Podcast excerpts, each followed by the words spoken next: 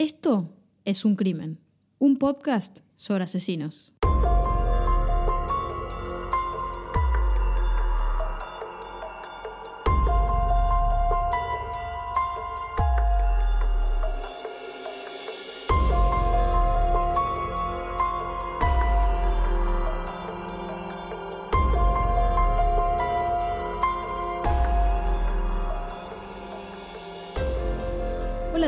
Están? Yo soy Anabela.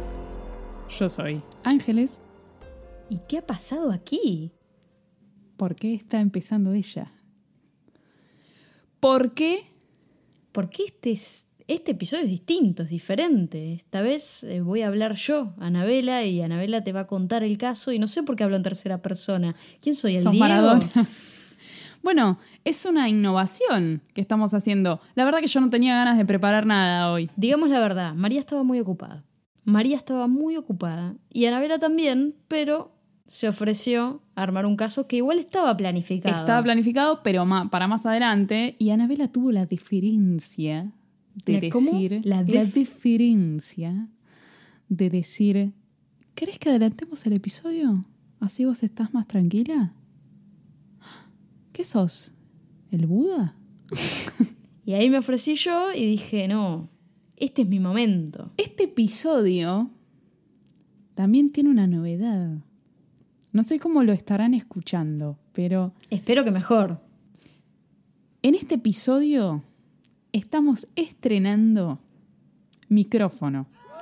Gracias a todas las donaciones y aportes de ustedes, los oyentes, básicamente, pudimos comprar otro micrófono y esta vez estamos grabando frente a frente Con dos micrófonos. Con dos micrófonos. E- Es, fue un quilombo de logística, pero lo logramos. ¿Querés contar la anécdota de cómo te llegó el micrófono? Sí, lo compré por Mercado Libre. Que no está sponsoreando este podcast. No, todavía. Pero nada, compré muchas cosas. Compré el micrófono, compré el filtro pop, compré el, el bracito para sostenerlo. Es un numerito, ¿eh? Sí, y dos de las cosas las compré en el mismo lugar. Daba la casualidad que era el mismo vendedor. Cuando publiqué que me llegó el micrófono en las redes sociales, les, les mostré, estaba muy contenta. Me escribe por Instagram un chico, que entiendo que era oyente del podcast, diciendo, yo te preparé el envío del micrófono. Sí, dijo, yo lo despaché, ¿no? Sí, el chico trabaja, trabaja en el lugar de donde yo compré el micrófono. claro. Bueno, le, le mandamos un saludo. Les mandamos un saludo. Creo que se llaman DMXSRL. Ya es el segundo chivo que hago sin recibir nada a cambio. Pero no importa, porque en estos tiempos de cuarentena me parece que está bueno levantar los negocios locales. Así que Pero además, cuando te pasó eso y ese chico te escribió y te dijo, che, yo despaché el, pa- el paquete, dije, pero boluda, ¿quién sos Madonna? O sea, tipo, el nivel de fama era como una locura. encima me manda una foto de, del pedido. Que yo en Mercado Libre tengo el, como el, el loguito del podcast. No sé por qué está eso ahí, pero no importa. Nada, así que bueno, muchas gracias por eh, despacharme el micrófono. Y gracias a todos los que pusieron guita. Ah, Porque al fin y al cabo fue producto de las donaciones todo. Estoy absolutamente maravillada. Era aparte un numerito y, y creo que fue estratégico porque ¿qué pasó con esto de la cuarentena? Un montón de gente empezó a grabar cosas, ¿no? Tipo podcast, videos y empezaron a comprar micrófonos. Entonces cada vez quedaban menos micrófonos y además sabíamos que el precio se iba a ir a cualquier lado. Eh, así que me parece que lo compramos en el timing perfecto y, la verdad es que nos costó bastante juntar el dinero. eh, y no es un no fue un monto trivial, no, no fueron dos mangos, ¿no es cierto? No, me quedan un par de cositas que, que renovar, así que pueden seguir colaborando. Y siempre va a haber cosas para, para comprar y para pagar, así que las colaboraciones son siempre bienvenidas, pero este era un milestone. Ni hablar. Y además, lo- me parece que lo positivo lo, es que toda la plata que nos entre de las donaciones del podcast se destinan al podcast. Nada de esa plata nos la quedamos en el bolsillo, sino que reinver o sea, invertimos, reinvertimos constantemente en el contenido y en el producto que tenemos. Hubo un par de novedades estos 15 días, que fue una, nos hizo una entrevista Gonza Di Luca, un gran oyente de este podcast, que la pueden ver en YouTube, la entrevista, una muy linda entrevista que hicimos por Skype en esta cuarentena. Y eh, nos hicieron una entrevista, perdón, me hicieron una entrevista en buscadordepodcast.com. ¿Qué pasa? ¿A mí no me invitaron? No. Eh, una entrevista escrita muy, muy interesante también, que nada, pueden encontrarla en internet, básicamente, donde encuentran todo. Desde cómo hacer una pasta flora hasta una entrevista a una pelotuda como yo. Bueno, hoy, ahora yo ya me cruzo de brazos y me tomo una caipirinha, porque esto está todo a cargo de Anabela. Yo ya, bye. Bueno, entonces. No, no sé si querés arrancar o hablar pelotudeces, no sé. No, por supuesto que quiero arrancar. Quiero arrancar porque esto da para largo. Hay en tus palabras, hay este caso tiene mucha tela para cortar. Hay mucha tela para cortar. Entonces, siendo este el cuarto episodio de la tercera temporada de Es un crimen, Algo nunca antes visto en este podcast. Conduce Anabela Guimarey. Tampoco vamos a exagerar, pero lo voy a conducir yo.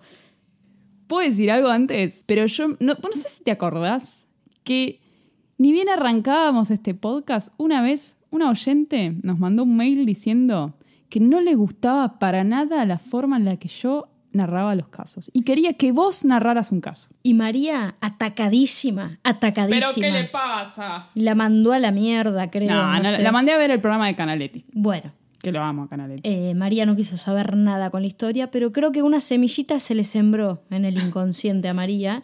Y yo en el fondo dije, che, ¿por qué no lo preparo yo un día el caso? Así que, no sé cómo se llamaba la chica. Si estás escuchando esto, acá tenés. Bueno, entonces, sin más preámbulos, sin más detenimientos, quiero arrancar con el asesino del día de hoy. Bien. ¿Sí? ¿Es un asesino argentino? ¿Qué es? El asesino de hoy se llama Joran van der Sloot. Joran. Repítame, por favor. Joran, que yo claramente ¿Cómo no, se escribe? no sé holandés. Joran. J-O-R-A-N. Joran. Joran para los amigos. Joran. Juren, he escuchado en algunos videos. ¿Qué pasa? Yo no sé holandés y tengo una pronunciación de mierda. Entonces, Joran. Para mí es Joran, ¿ok? Él nació un 6 de agosto de 1987 en En Holanda, me imagino. en Holanda, claro. En Arnhem, Holanda. ¿Ok? Es, el- ¿Qué, es esa ciudad? es una ciudad holandesa, no es de las más conocidas de Holanda ni de las más grandes. ¿Es tipo pueblito? No, no es tan pueblito. Es una ciudad de tamaño intermedio. Ahora, yo no conozco Holanda. ¿Vos conocés Holanda? No conozco Europa. Bueno, yo tampoco. Joran es el hijo de un abogado y de una profesora de arte, ¿sí? Algo que me resulta como muy particular de Holanda es que Holanda le decimos nosotros. Es muy informal decir Sí, Holanda. son los, los Países Bajos. Claro, son los Países Bajos, pero también existe... Son enanos. También existe, porque los Países Bajos son The Netherlands, pero también existe el reino de los Países Bajos. Y en el reino de los Países Bajos tenemos a Holanda, Aruba, Curazao y Saint Martin. ¿Qué? Has vi- he vivido en la ignorancia toda mi vida. Bueno, ahora que, tenés, ahora que tenés mucha más información y que yo te he educado, te he ilustrado, Buah. podemos hablar de el reino de los Países Bajos. ¿Ok? O sea que si vas a Aruba, vas a los Países Bajos. Por supuesto. Me voy a los Países Bajos. Y, De ah, ¿te hecho- vas a Holanda? No, me voy a Aruba. Te voy a contar la- una triste historia. Yo fui a Saint Martin. ¿Qué nivel? Esto lo tengo que seguir haciendo yo este episodio porque a Ana no le sale.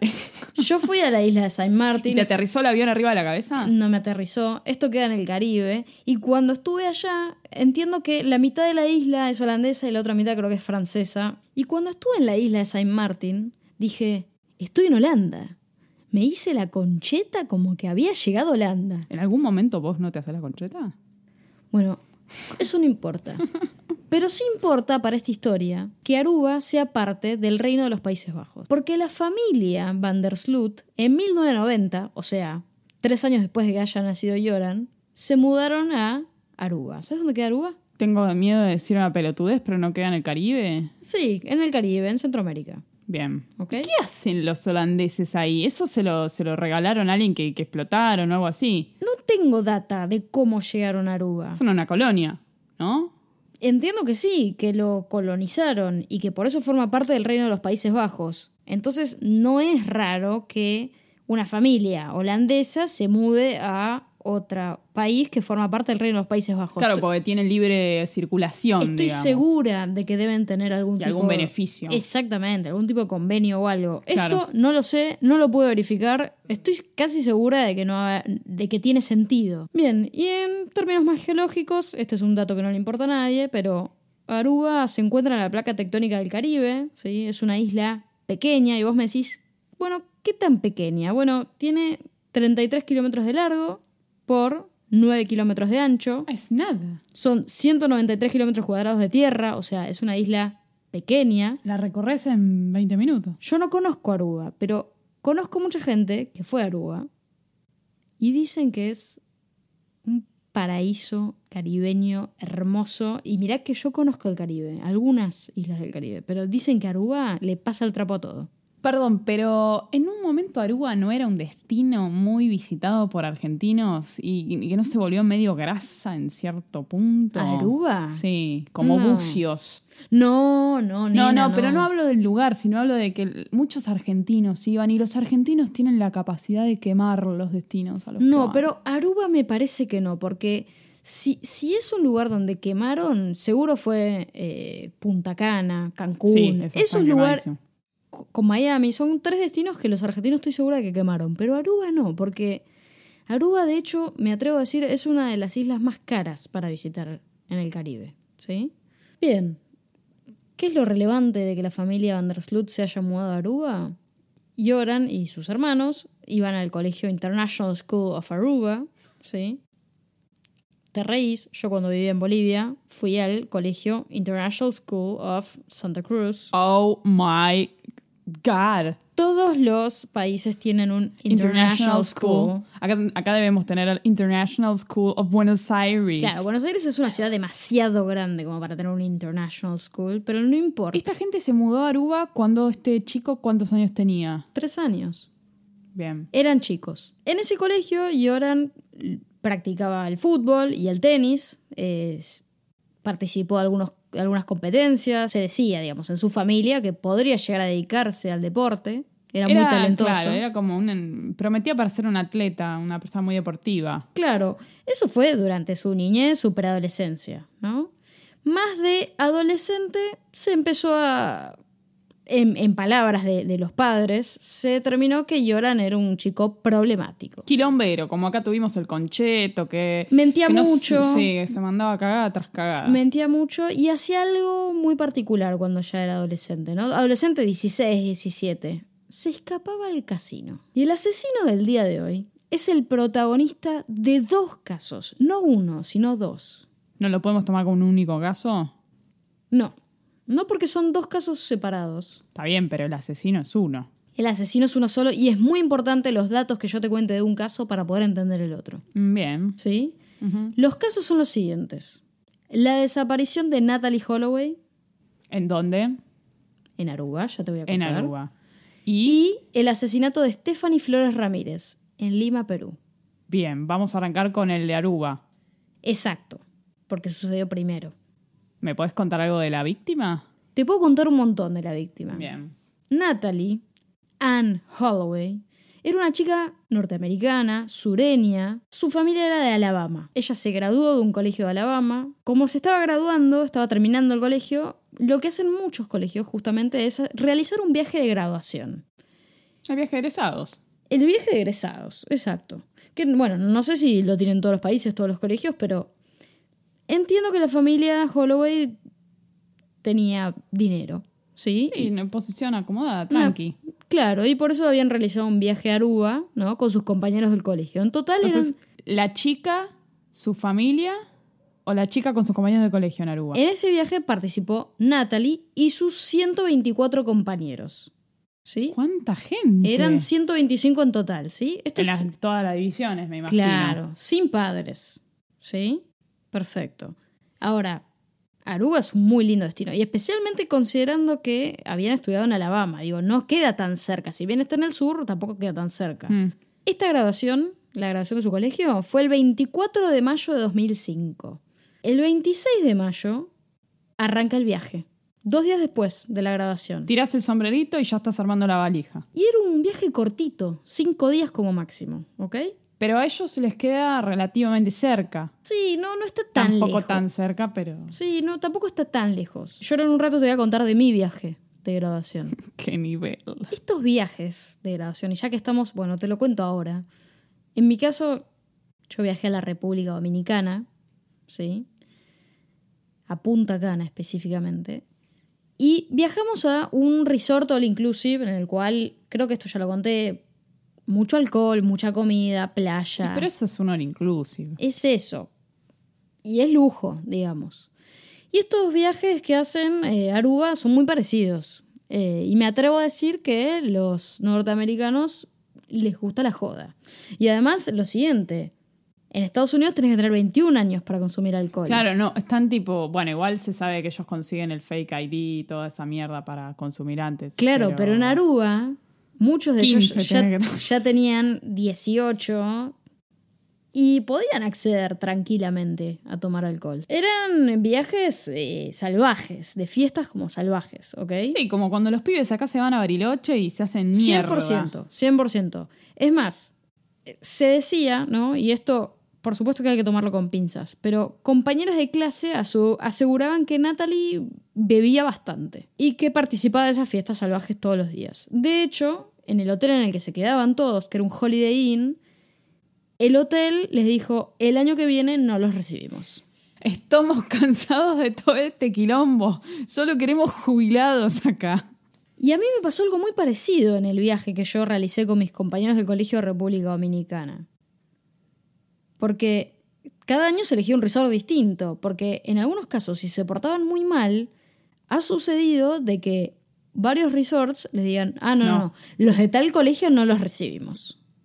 No importa que sean chicos distintos, porque todos los años son gente distinta, pero no importa. No sí, los sí, el- sentaron el, el precedente de que eran un quilombo, te rompían todo y nadie los quería. Sí. Claro. Eso pasa acá también en Bariloche. Por eso. Recapitulando. Se graduó un 24 de mayo, viajó un 26 de mayo junto con sus compañeros a Aruba y el 30 de mayo desaparece. ¿Qué pasa desde que este chico Yoran se muda a Aruba con su familia hasta esas fechas? ¿Qué, qué, qué- ¿En qué anda? Yoran va al colegio, ¿Cuántos años tiene ya? tiene 17 años al momento de la desaparición de Natalie Holloway. Ah, es muy chiquito. Pero es un chico que está en el secundario, en el International School, y él venía practicando varios deportes, pero era un, col- era un chico conflictivo y ya empezaba a mostrar cierta rebeldía, se escapaba al casino, como te conté. Pero mucho no se sabe de este caso, ¿ok? De, de- de- él en particular en ese momento. Lo que te puedo decir es que el 30 de mayo, a la madrugada, cerca de la una y media de la mañana, Natalie es vista por última vez en la puerta de un bolicho que se llama Carlos and Charlie's. O sea, ¿quién la ve? ¿Alguien la ve por última vez? Yo la vi a, a Natalie que estaba ahí, después no sabemos más nada. Sus compañeros de clase la ven por última vez Ahí, en ese boliche. ¿Y con quién la ven? con Yoran. Con Yoran, Que tenían la misma edad. que tenían prácticamente la misma edad.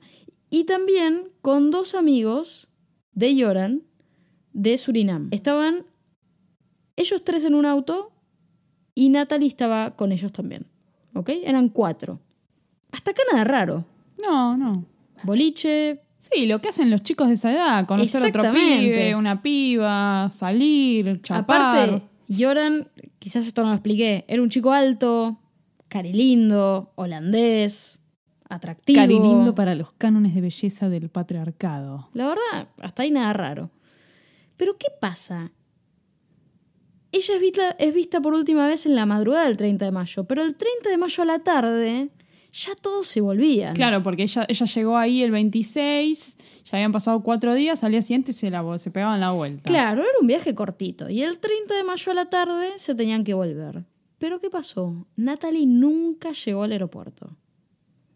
Nunca llegó al Y aeropuerto. sus compañeros de cuarto, La esperaron, la esperaron, no la vieron. De hecho, sus- en un momento dijeron, pucha, se habrá quedado dormida. estará con algún chongo, dijeron. No, no, dijeron, se quedó dormida, no sé, y qué raro. Y como que se sentían medio extrañas haciendo, digamos, la fila para subirse al avión, pero en un momento subieron al avión y no la vieron más y dijeron, che, pero ¿qué pasa? ¿La dejamos? Y, Y el avión arrancó, eran 125, era muy... Se ve que nadie hizo realmente un control. No, siempre yo me acuerdo que cuando me iba de viaje con el colegio siempre estaba ese adulto responsable que iba anotando todos los que íbamos subiendo. Evidentemente acá Qué mal. no, no, no, no sucedió. Y dijeron, bueno, una de 125, No pasa nada. no pasa nada. Debe estar por ahí, ya va a algo, volver. algo habrá pasado, pero ya va a aparecer. Las autoridades encontraron su equipaje y su pasaporte en la habitación del hotel, intacto.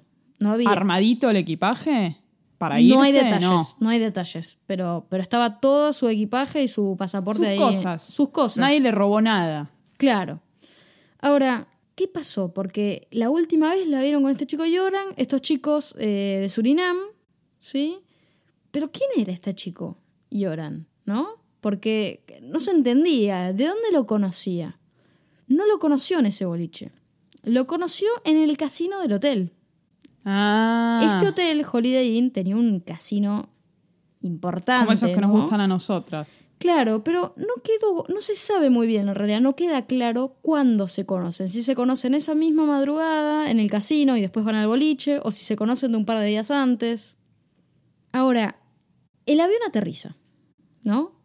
Y, y acá no me termina de quedar claro dónde, pero entiendo que si eran 125 personas, posiblemente hayan tenido un charter, ¿sí? Y hayan vuelto a Alabama. Los 125 chicos, menos Natalie, o sea, los 124, tenían que volver a Sí, Alabama, ¿no? sí. El avión aterriza y no está Natalie, ¿no? Porque había desaparecido. ¿Dónde está? Entonces, ¿qué pasa? La madre de Natalie, Beth Tweety, y su padrastro, los Tweety de ahora en más, o en algunos casos puedo llegar a decirte los Holloway, porque los padres de Natalie estaban separados. Entonces, la Ah. madre se casó con Con señor Tweety. con el señor Tweety. Se dan cuenta de que Natalie no vuelve de Aruba y dicen, ¿pero qué pasó? ¿Dónde está? No lo sé. Uy, bueno, los Tweety se suben a un jet privado con otros amigos, ¿sí? De la familia y viajan a Aruba para encontrar a Natalie. ¿Dónde bien. está Natalie? Eh, Inmediatamente volaron. Además, Aruba era un lugar muy peque- es un lugar muy pequeño, digamos. es una isla muy pequeña, o sea, no se perdió en Manhattan, se perdió en una isla, o sea, no se pudo En Rusia no se perdió. Claro. Lo que empieza de ahora en más se parece mucho más a un capítulo de CSI. ¿Dónde está Natalie Holloway? Es, esa es la pregunta que todos nos estamos haciendo. bueno, entonces, los padres la van a buscar a Natalie a Aruba. Claro. Y vos decís, eh, a ver, María, vos, Sí. ¿dónde es el primer lugar al que vas? Al hotel. Al hotel, exacto. Fueron al hotel porque ahí encontraron el equipaje y el pasaporte de Natalie Holloway. ¿Y Fueron la al gente hotel. del hotel no les dijo nada? Porque viste que cuando uno se está yendo de un hotel, te están apurando para hacer la habitación. ¿Qué, qué pasó en el hotel? ¿Qué les dijeron? No sé, no la vimos. No sabemos Bien. dónde está. Bien. No, tenemos idea. Un guardia que está ahí en el hotel le dice, ah, yo la vi con un chico que se llama Joran van der Sloot. ¿Por qué? Esto es una isla, o sea, es una isla, nos conocemos entre todos. ¿Sabemos la población que tiene Aruba? No, no tengo datos de la población en, en- en el año. Está bien, está bien, pero más o menos, ¿de, de cuánta gente estamos hablando? Y en el Aruba? 2013 tenían 100.000 personas. Ay, son muy poquitos. Son pocos, son pocos. Se conocen todos entre todos. Por eso claramente el, el Sí. guardia pudo identificar, che, este chico es Joran. Me- me- también me imagino que se deben conocer entre las familias. Exacto, exacto. Esta es la familia tanto. Ah, este pibe es de la familia X. Además lo reconoce el guardia porque dice, sí, este chico viene siempre al casino. Entonces no fue muy difícil conseguir la dirección de la familia de este chico. Y los amigos de, de la familia Tweety, Holloway, directamente van hacia la dirección de esta familia. La sí, le van a tocar la puerta a la casa y lloran. La madre de Natalie se queda en el, en el auto, ¿no? En forma preventiva, como, bueno, enfrenten ustedes al chico este a ver qué sabe. Y en un principio, el, el chico le dijo, no, yo no sé quién es, no la conozco.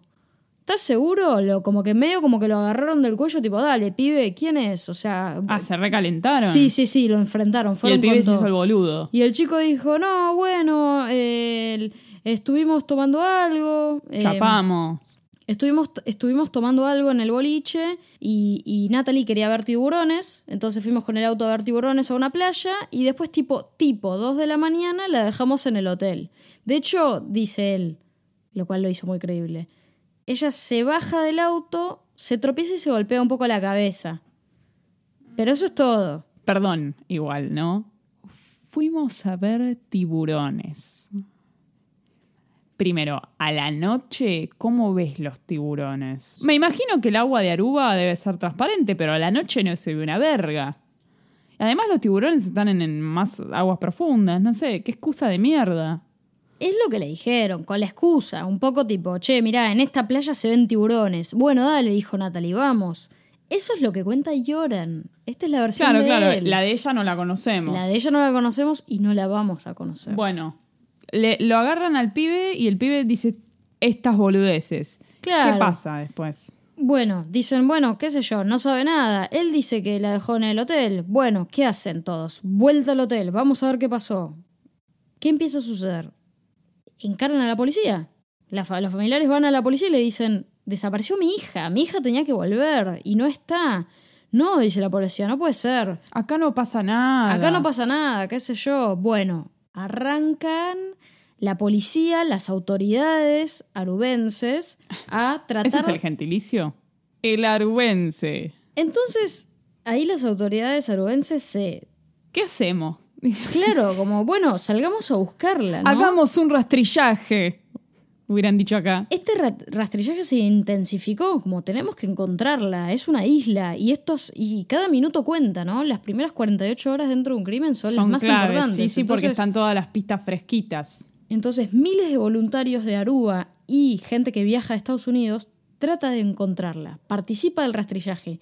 De hecho, las autoridades de Aruba dijeron, los empleados estatales de Aruba, por favor, tómense el día libre y ayúdenos a encontrarla. Fue como un desafío tipo operativo encuentro. Porque aparte me imagino que Aruba en cuestiones de criminal, criminales eh, debe ser muy tranquilo. Sí, pero además, qué importante, ¿no? Porque Aruba vive del turismo. Claro, y si, y si pasa algo así, la gente dice, ay, no, mataron a una chica o una chica desapareció en Aruba, no claro, vamos. la mala prensa que, Te- le, te que le genera a Aruba este caso fue tremendo y, y las autoridades dijeron, por favor, tenemos que hacer todo para encontrarla y terminar con este tema lo antes posible. Y ve- que la gente vea que somos eficientes. Claro, ¿Fueron eficientes? como yo te estaba contando, Aruba forma parte del Reino de los Países Bajos y por ello participaron marines holandeses ¿Qué en la búsqueda. Se recaudaron 20 mil dólares para continuar con la búsqueda. Nunca se encontró. Nunca Por la se cara que me estás poniendo, ahora que te puedo ver. eh, No, nunca se encontró. De hecho, hubo un montón de discusión entre los familiares sobre si las cámaras funcionaban, las cámaras del hotel, las cámaras del lobby, porque si Yoran dice que la dejaron en la puerta y que ella después se la fue a su- tenemos que ver en la cámara. Claro, y ella se fue a su habitación, entonces tendríamos que poder ver que ella subió a la habitación. Y dice, bueno, y en las cámaras no aparece, en las cámaras del lobby no aparece. Y después encuentro como opiniones cruzadas que dicen, pero para llegar a la habitación no tenía que haber pasado por el lobby necesariamente. Entonces, Bueno, pero tendría que haber cámaras en un montón de lugares, no solo en el lobby. bueno, pero El tema de las cámaras de seguridad siempre es un siempre, tema. Siempre. eh, Cuando tienen que funcionar no funcionan. Exacto. O a veces se borra el contenido que estaba guardado. Pero para ponerte en contexto, este caso Revoluciona una islita pequeña. un- revolucionó una isla, pero después revolucionó a Estados Unidos. Porque no fue cualquiera, fue una chica sureña, una chica de Alabama, entiendo de una familia muy bien posicionada económicamente. Se metió incluso la secretaria de Estado en su momento, Condoleezza Rice, a decir... Condoliza. Pará, en ese momento, ¿quién era presidente de Estados Unidos? y era Bush. George Bush Bush, hijo. Bush hijo, claro. Si no te, no, no te acordás... Me en- acuerdo mucho de Condoleezza Rice. Yo también me acuerdo mucho. Y además me acuerdo por, por lo siguiente. Chávez, en su momento, la criticaba mucho a Condoleezza Rice. Bueno, pero Chávez nació para criticar a Estados Unidos, básicamente. Hay un video espectacular en el cual Chávez le dice... Ay, Condoleezza, si tú supieras, Condoleezza, le dice. es tremendo, es tremendo. Bueno, cuestión, perdón, la chica no aparece más. La chica no aparece más. El- ni siquiera el cuerpo del delito, digamos. No, no, no, no aparece más. Hasta el día de hoy. Hasta el día de hoy. Obviamente tengo... ¿Hubo alguna novedad? Tengo mucho más para contarte. Tengo mucho más para contarte. Ella desaparece, es vista por última vez el 30 de mayo. ¿Qué pasa después? El 9 de junio arrestan a, a Joran van der Sloot y a los chicos de Surinam que estaban con él.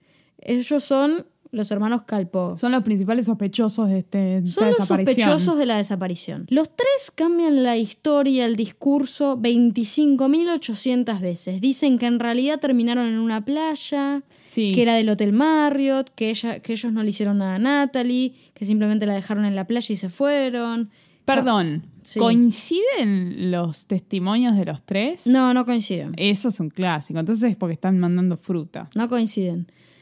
Pero no tienen pruebas, porque no hay cuerpo, no hay arma homicida, no hay nada. No hay, no hay... ¿El chico este tenía auto? ¿Alguno tenía era un de los auto? hermanos Calpo. Bueno, pero en teoría usaron ese auto para ir con la chica. En teoría sí. ¿Secuestraron el auto? ¿Encontraron un pelo? ¿Encontraron algo? No secuestraron el auto. Las autoridades de Los Aruba Hardy. se vieron bastante cuestionadas por la familia Tweety Holloway. Porque yo, que soy una cero alas, te estoy diciendo, che, secuestraron el auto para ver si había no, pelo. claro, no. Y, y porque no tenían pruebas, el 4 de julio liberaron a los hermanos Calpow. Unos días después lo, liber- lo liberaron a Joran. Y nada, o sea, trataron de continuar con la búsqueda. La familia Tweety Holloway estaba desesperada.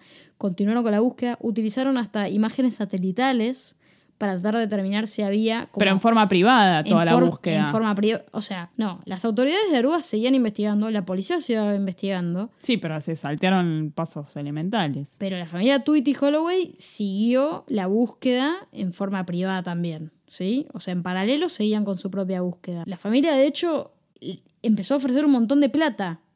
O sea, dijo, si ustedes me encuentran a mi hija... No, si ustedes tienen un dato verídico que aportar, como hacen siempre, hay una recompensa de. Daban, 60.000 creo que, dólares. 250 mil dólares por un dato y un millón de dólares si encontraran el cuerpo. A la o sea, estamos hablando de sumas Sí, pero millonarias. es, es invaluable. Bueno, quiero más. Nunca encontraron el cuerpo. ¿Los liberan a los chicos estos? A estos chicos los liberan. ¿Cuándo? ¿Que están un mes presos y los liberan? Sí, los liberan. No, no, no, los liberan a los 10 días más o menos. Sí, porque no tenían cómo retenerlos más. Claro, no tenían, no tenían motivos. Y una de las eh, declaraciones que hace Lloran con un medio es la siguiente. Natalie en realidad quería tener relaciones conmigo, pero yo le dije que no porque no tenía preservativos. Y me fui. Incomprobable. Puede ser verdad o lo puede hacer quedar como Y que acá- chico responsable. Y acá pasa algo que es un clásico. Los medios empiezan a hablar mal de la chica.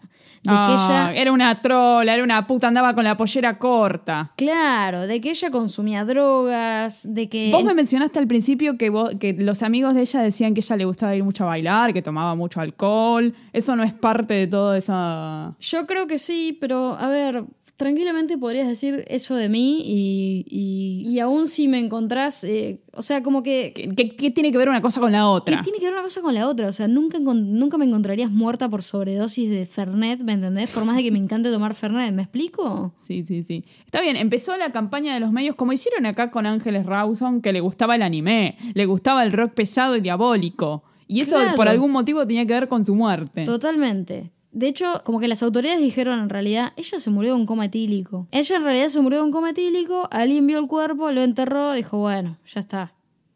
Aparte, perdón, yo si encuentro una persona intoxicada, lo último que voy a hacer es desaparecer el cuerpo. ¿Quién soy yo? O sea, ¿que, que me estoy haciendo responsable por la muerte? O sea, Pero no. y si uno va por la calle y se encuentra una persona alcoholizada y luego muerta, no tenés razón para ocultar el cuerpo. Por eso, incomprobable, porque además, por más de que hayan dicho que ella abusó de las sustancias y qué, ¿Qué sé tiene yo, que ver? no se encontró el cuerpo, no hay forma de comprobarlo. No, la otra es que ellos le hayan dado sustancia, hayan hecho algo con el cuerpo de ella con la sustancia, como hablamos con el caso de Paula Toledo en, en nuestro video de YouTube. Claro, pero no, no se encontraron evidencias de eso tampoco. Nada, no, no se encontró una puta nada. evidencia de nada, Nada, nada, cero. Cero, cero.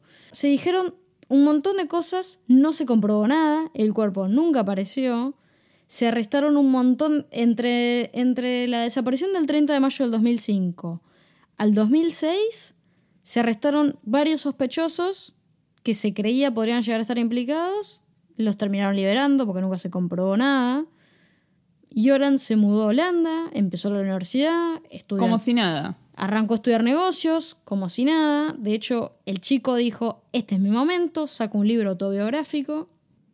Él sacó un libro que se llama así, lo sacó en holandés. Dice, El caso de Natalie Holloway, mi propia historia. Para no quedarse atrás, la familia Holloway Tweety escribe un libro también. En 2007, ¿no? Donde ellos también escriben un libro para contar sobre el caso.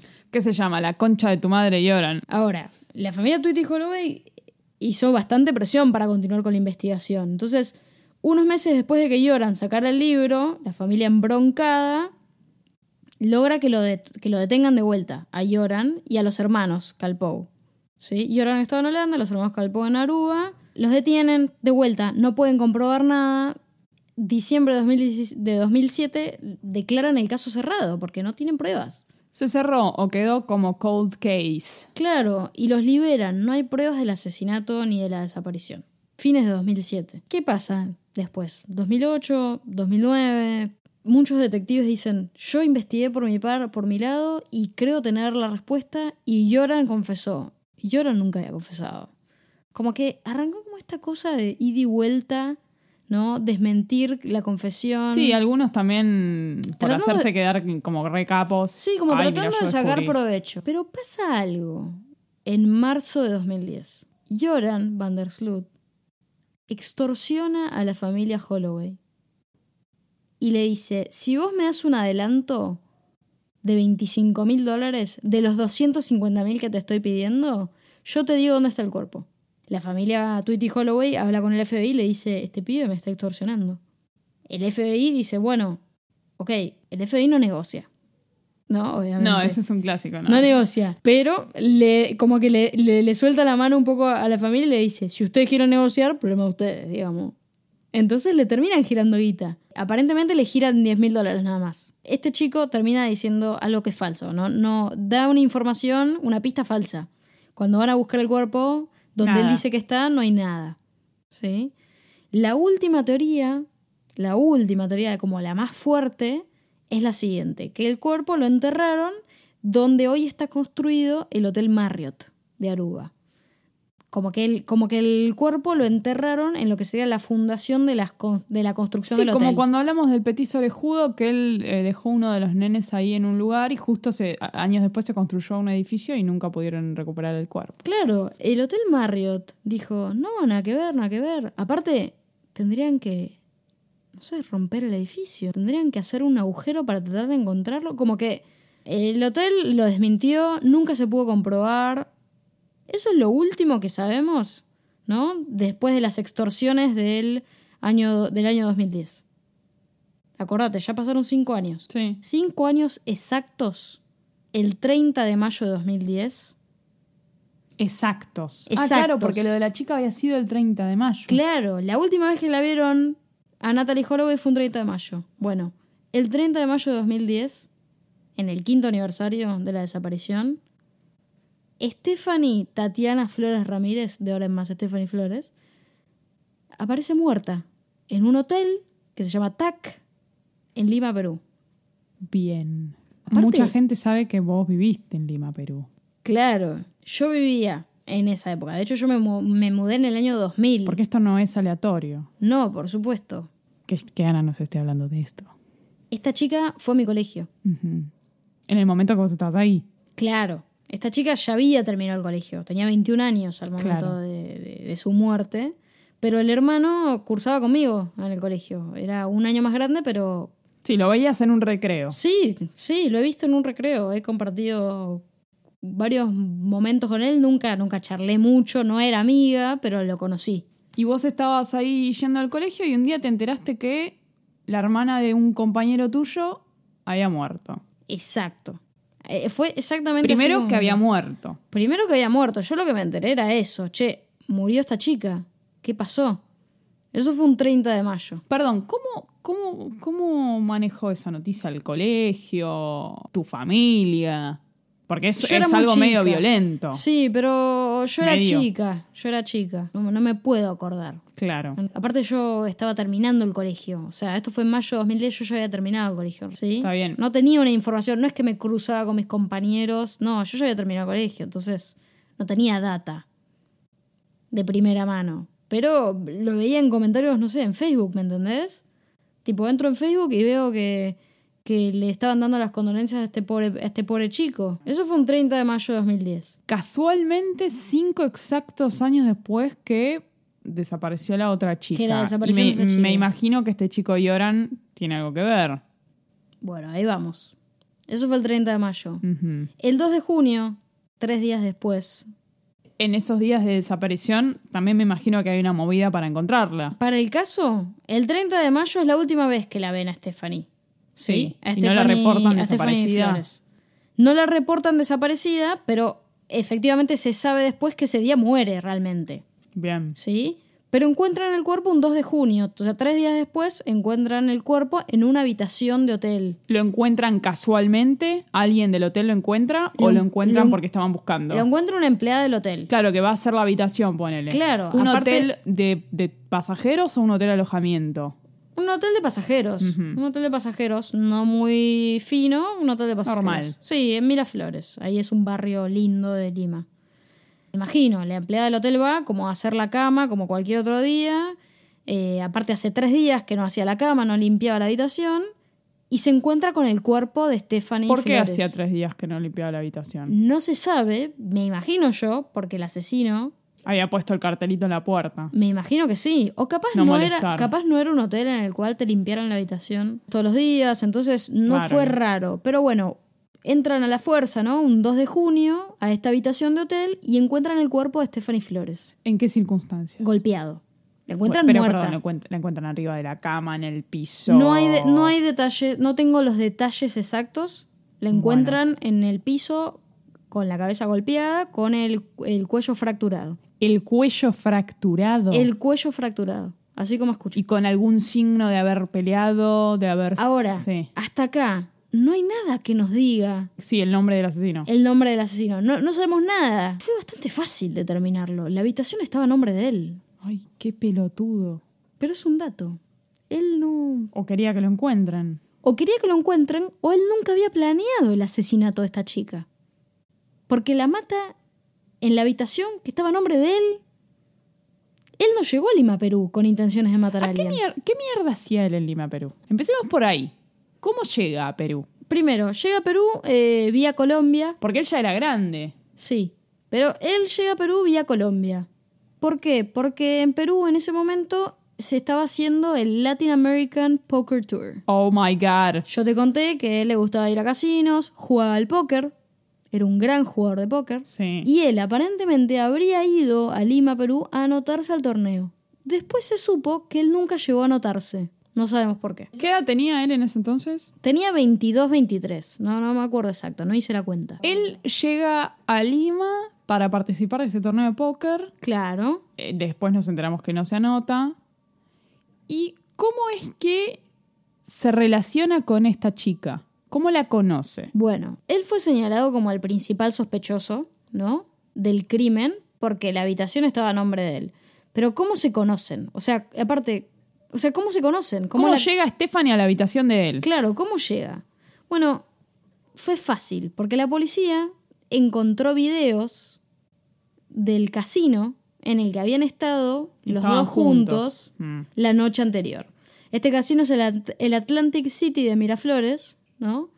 Y habían estado jugando al póker juntos. Tranqui, bien, no se nota, no se ve nada ¿Hay raro. imágenes de eso en Hay, internet? hay videos de ellos dos jugando al póker. Y no hay nada raro en esos videos. Están jugando, charlan. Aparentemente se habrían conocido ahí, en el casino. En ese momento. Eso es lo que se sabe. Entonces, eventualmente esto escala y él la invita a la habitación de su hotel. Claro. Me imagino. Exactamente. Ella va a la habitación de él. No se encuentra evidencia de que hayan tenido relaciones. Pero bueno, evidentemente se gustaban. Algo sucedió. Sí. Igual se encontró en el cuerpo de la víctima eh, anfetaminas. No se sabe si porque las tomó a la fuerza o ella simplemente consumía anfetaminas. Pero esto es un detalle porque al fin y al cabo ella termina eh, golpeada. ¿sí? Sufrió varios golpes en la cabeza que le ocasionaron una hemorragia cerebral y una fractura de cuello. Se determinó en la escena del crimen que el arma homicida era una raqueta de tenis. La que le ocasionó los golpes en la cabeza. Exacto. ¿Y se encontró esa raqueta? Y se encontró esa raqueta. ¿Estaba en la- eh, ahí? Estaba en la escena, sí. Yo te conté que Yoran practicaba deportes cuando era chico. Ajá. sí. ¿Qué deportes practicaba? Tenis. Tenis. Tenis y fútbol. Tenis y fútbol. No, no, no sé, no me sería raro que él haya viajado. Ah, me llevo la raqueta, voy a jugar al tenis en estos días. Hay que matar a alguien con una raqueta de tenis igual, ¿eh? Fue una muerte violenta. Hubo medio un ensañamiento ahí. Llaman a la policía del hotel. Che, hay una chica muerta en la habitación.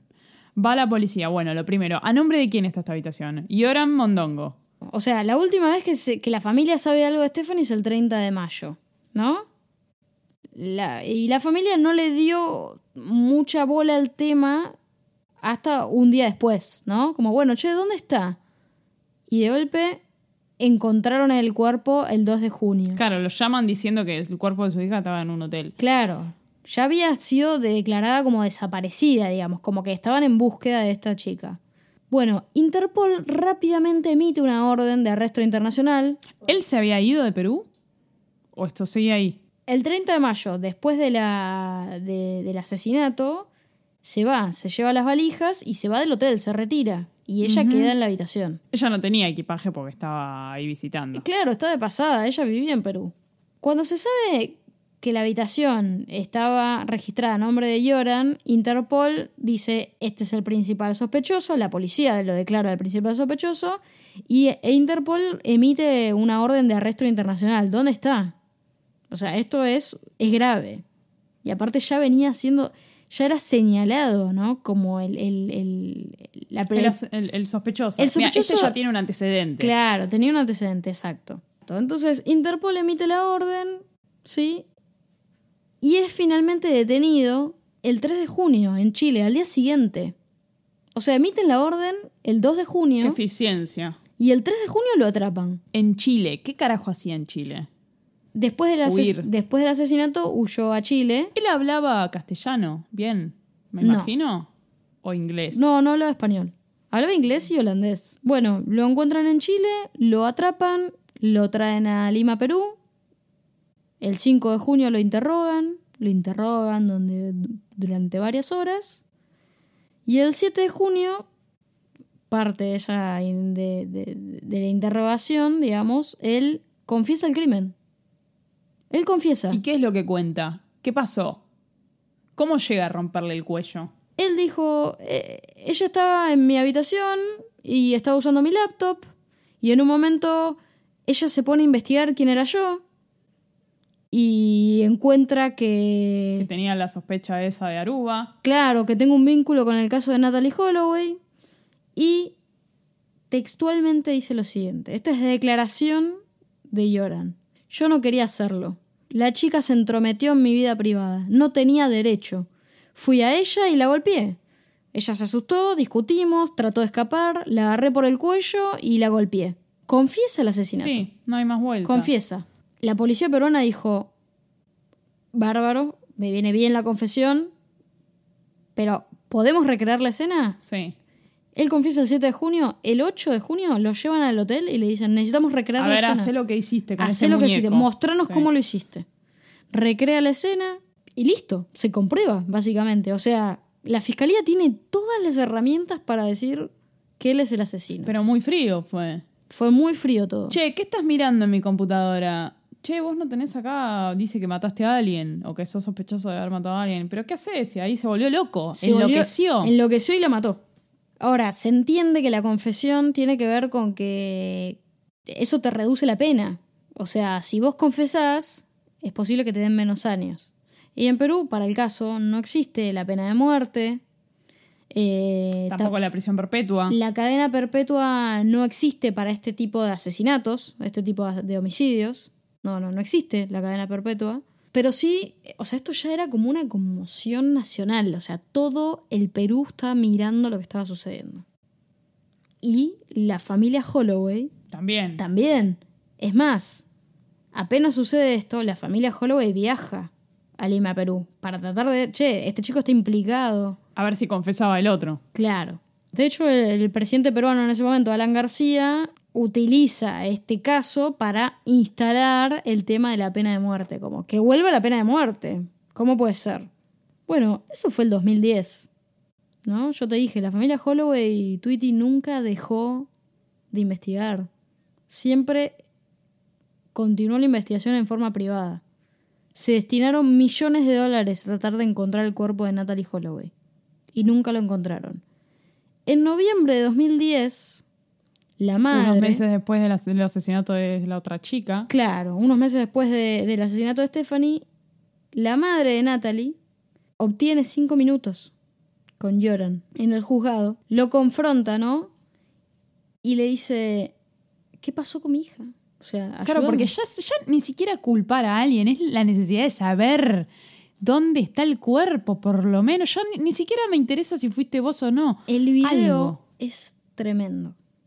Es tremendo. Ella le implora, le dice, por favor, necesito cerrar un capítulo de mi vida. Decime qué pasó. Y él le dice, esto es muy fuerte para mí, no puedo. eh, Le habla re bien, de hecho. Él es muy educado como le habla. Hablan en inglés, ¿no? Y le dice, bueno, sí, sí, lo puedo pensar, lo puedo procesar. eh, lo, ¿Pero pens- qué lo mierda tiene que procesar? lo pensaré y te lo diré. Te prometo que te voy a escribir.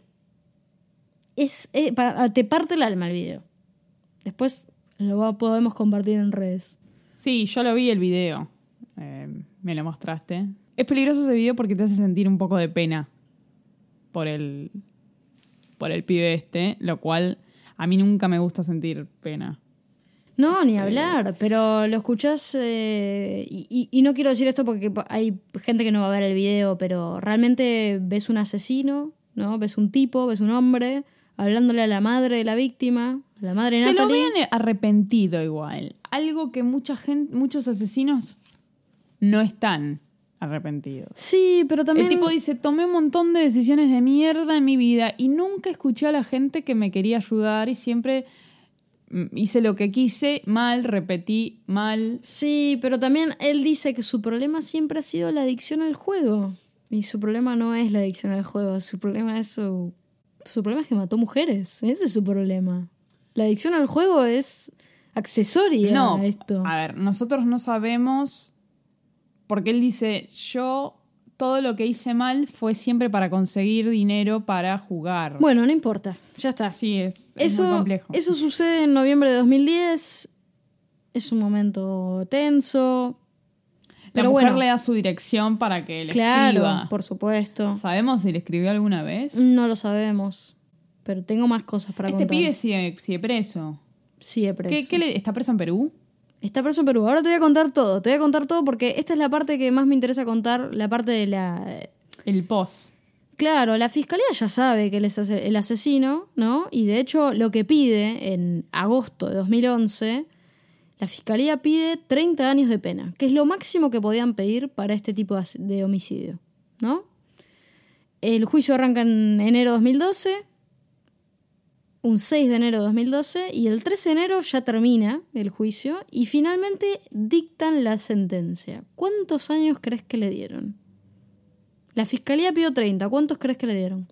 Mm, 30. Casi. 28 años le dieron. ¿Por qué?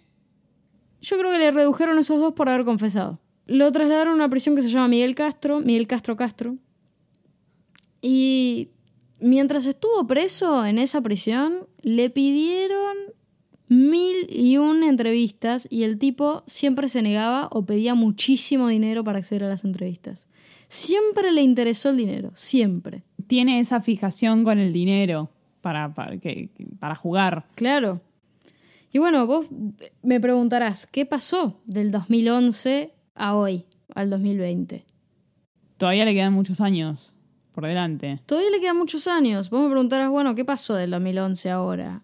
Primero que se convirtió en un circo mediático tener a Jordan en esta cárcel peruana, muy famosa y, y infamosa diría, donde siempre se le trató de conseguir entrevistas, eh, donde era muy conocido entre los reos que estaban ahí. Reos. De hecho, el 4 de julio de 2014 se casa En la cárcel. se casa en la cárcel con una peruana, Lady Figueroa. La conoce en prisión. Claro, bueno, eso sabemos, hemos hablado a lo largo de todo este podcast, gente que, que visita, se manda cartas, se conocen por cartas, después se ven, tienen la famosa visita higiénica, no sé, bla, bla, bla. Gracias que trajiste a colación lo de la visita higiénica. El 4 de julio de 2014 se casan y ella ya estaba embarazada de 7 meses en Mm, ese momento. bueno. De él, de él. ¿Sí? O sea que, nada, nace, la, nace un hijo de ellos dos, Dushi. ¿Cómo se escribe? Dushi, D-U-S-H-Y. Dushi. Dushi van der Sloot. ¿Qué significa dushi? No lo sé. Pero bueno, siempre fue un reo que dio que hablar en esa cárcel. Perdón, que- ¿conoces algún testimonio de, de la mujer de, este- de este señor, de la, de la flamante esposa? Sí, ¿Cómo- lo ama. cómo- Le cree. ¿Qué le cree? Le cree que es bueno, él es bueno.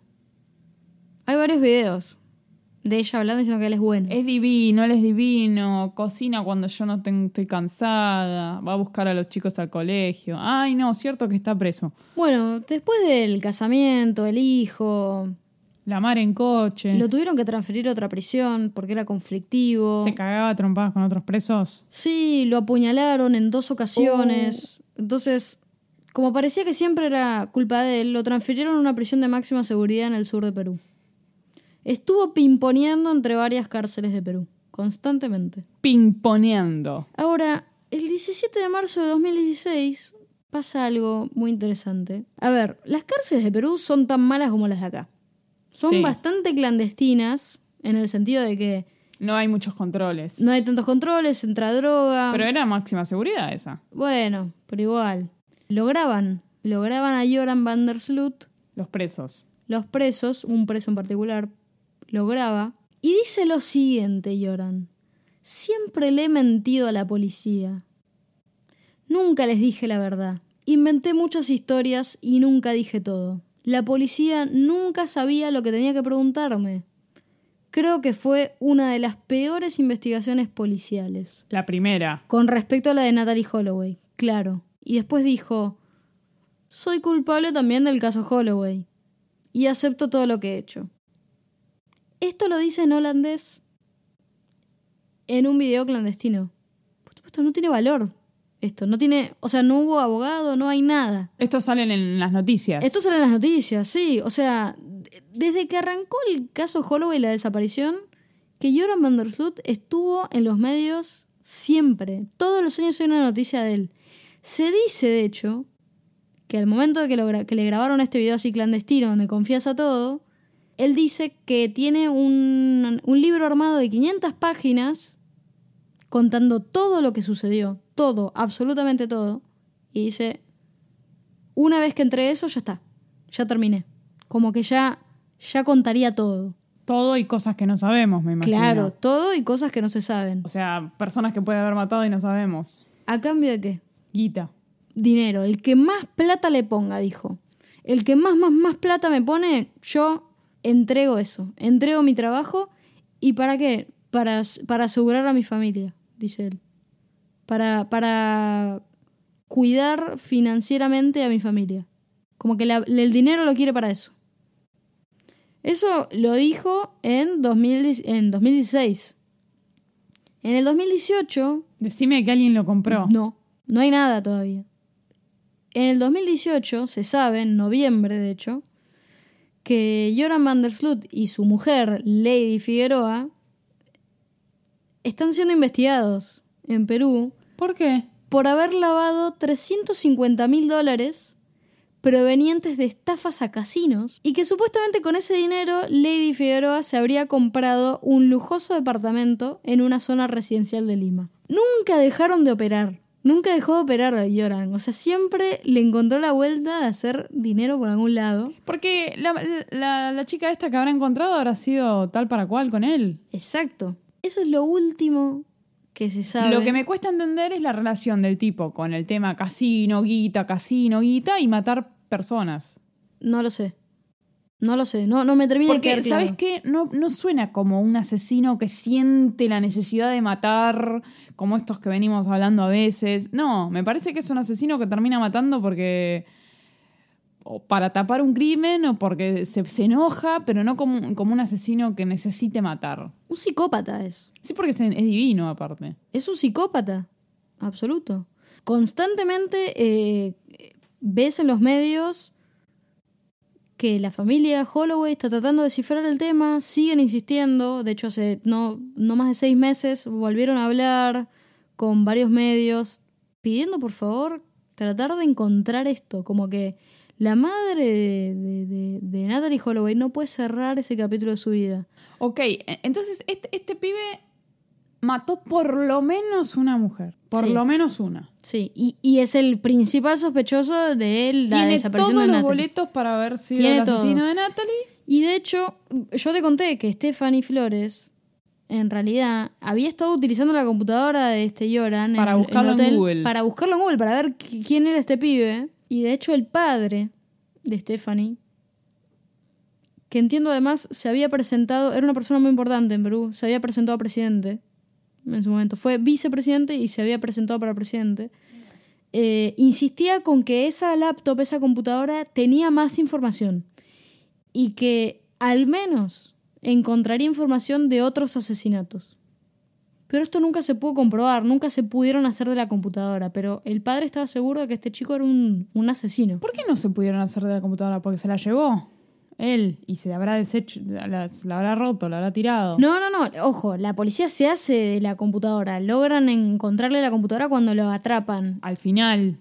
Claro, al final. ¿Y qué es lo que encuentran? Búsquedas que dicen eh, buses en Chile, eh, países que no te extraditen de Latinoamérica. Como que sus búsquedas eran ¿Cómo esas. zafarla? Claro, sus búsquedas eran esas. No, pero digo, la búsqueda de la chica no la encontraron. Que buscara el nombre de él. Sí, sí, me parece que sí. Esa fue la forma que tuvieron de comprobar, de Ah. decir que además tiene sentido con la declaración que hace él. Él Sí. dice, ella me empezó a buscar y por eso la maté. Es una locura. Para mí este caso es una locura. Y si, y si no pasa nada, y si la ley funciona y la justicia realmente funciona, él debería salir en libertad recién en julio de 2038. Era joven cuando lo metieron preso. O sea que aun cuando salga, va a tener bastantes años de, de- de vida después. Iba a tener como 45, ¿no? Más o menos. Y esto sigue así. Y esto sigue Nada así. más. Sigue preso en Perú. Pero hay noticias todo el tiempo, evidentemente. Hay noticias todo el tiempo. Él, él estudió, de hecho, Ah, ¿qué estudió? estudió aparentemente algo relacionado con negocios internacionales. ¿Por qué? Finanzas. Porque también, como que la embajada holandesa en Perú se enojó por el trato que le estaban dando a él en los medios. Él intentó que lo extraditaran a Holanda, que termine su condena allá.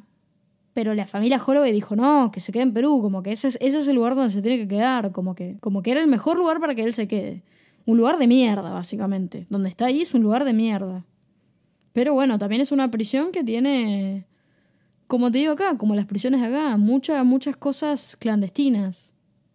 Acceso a drogas. Sí, Uso de celulares. cosas sin que nadie se dé cuenta o teniendo como una complicidad con, lo, con la gente que trabaja en la cárcel, básicamente. Exactamente. Bueno, Bueno, contame, ¿te gustó el caso de hoy? muy interesante, muy interesante. Yo sabía que ibas a hablar de este caso, pero no lo conocía con lujo de detalle, ni con mínimo detalle. Porque esto vos este caso me lo mencionaste muy al pasar una vez. Eh, cuando yo te, te hinchaba las bolas hablando de asesinos, vos me decías, ¿sabes que yo cuando viví en Perú? Y ahí me contaste. Así que me pareció muy interesante, muy interesante. Y lo que más me interesa saber es cómo te sentiste vos en ese rol. No, bien. Creo que lo que más disfruté fue la investigación. Porque no es fácil investigar. Hay un montón de medios, hay un montón de videos, hay un montón de información. Wikipedia dice una cosa, las noticias dicen otra, un periodista dice una cosa, el otro dice otra. Y después encontrás eh, Para mí lo, el valor, el valor está en las declaraciones que hacen cada uno, ¿no? Las declaraciones de la familia, las declaraciones de él, de la policía. Y uno, hay veces que encontrás incongruencias, decís, che, ¿a quién le tengo que creer, no? Uno tiene- trata de ser imparcial. Pero la parte que más disfruté fue la investigación. Y contártelo, por supuesto que también. ¿Se, se te hizo ameno? ¿Se te- dijiste, uy, qué difícil, qué fácil, qué, qué- Se me pasó rápido. Se te pasó rápido. Claro, cuando grabamos no se me hace tan rápido. Pero acá es distinto. Es como, bueno, soy, soy yo la que te lo cuenta. Vos tenés que mantener la atención. Claro. De- decime, ¿la mantuve? Sí, la mantuviste. A veces cuando estamos grabando yo te quiero, te quiero porque me, me bosteza, le digo, le hago una pregunta y me dice cualquier cosa, le digo, es porque no me escuchaste. No, perdóname, perdóname. Eso por supuesto lo corto, ¿no? Eso no sale en los episodios. Sí. Bueno, ahora lo que queda es saber si a los oyentes les gustó esta forma. Obvio, y además que no estoy acostumbrada a conducir, estoy un poco más dura, o sea, normalmente me río un poco más, hago las preguntas más boludas, pero acá es como que, bueno, me tengo que poner en el rol serio. Bueno, no sé qué título le vamos a poner a este, a este episodio en términos de... No es un asesino holandés, bueno, es un asesino holandés, pero no es un especial de Holanda, no es un especial de Perú. ¿Es un especial de qué? El episodio de Anabela le voy a poner. Así que nos estaremos viendo en 15 días. Hasta el próximo episodio. Seguinos en Twitter y en Instagram para ver más contenido.